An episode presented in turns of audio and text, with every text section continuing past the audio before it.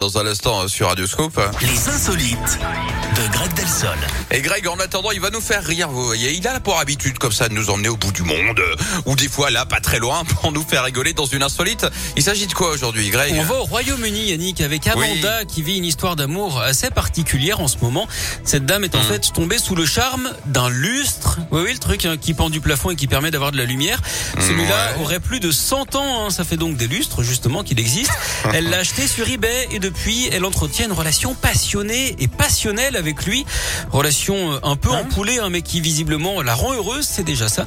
Il faut dire que ce Ouais. qui la branche depuis toute jeune, ce sont les objets.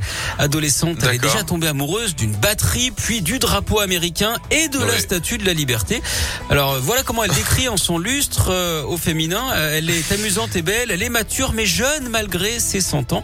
Quand elle invite des Mais- amis, ils doivent tenir la chandelle. Évidemment, ses détracteurs, eux, pourront dire qu'elle n'a pas la lumière à tous les étages. Oh non, non, elle n'a pas la lumière du tout. Là. Je crois que DF est passé par là, ils ont tout coupé là, les gars. Oh, c'est incroyable. Mais comment est-ce qu'on peut tomber amoureux d'un objet? Et ben, Un objet, quoi. Apparemment, c'est une vraie, euh, pas une pathologie, mais c'est une vraie particularité, ouais. Mais non.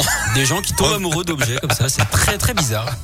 Oui, moi, je suis amoureux de vos insolites, hein, donc Eh ben, c'est vous pour ça voyez. que vous allez revenir. Au moins, oui, mais c'est pas un objet. Voyez, Non, c'est c'est animé, vous voyez, c'est c'est vivant, ça bouge tous les jours. Bon, revenez dans une heure, en tout cas, ça sera avec plaisir qu'on vous accueillera.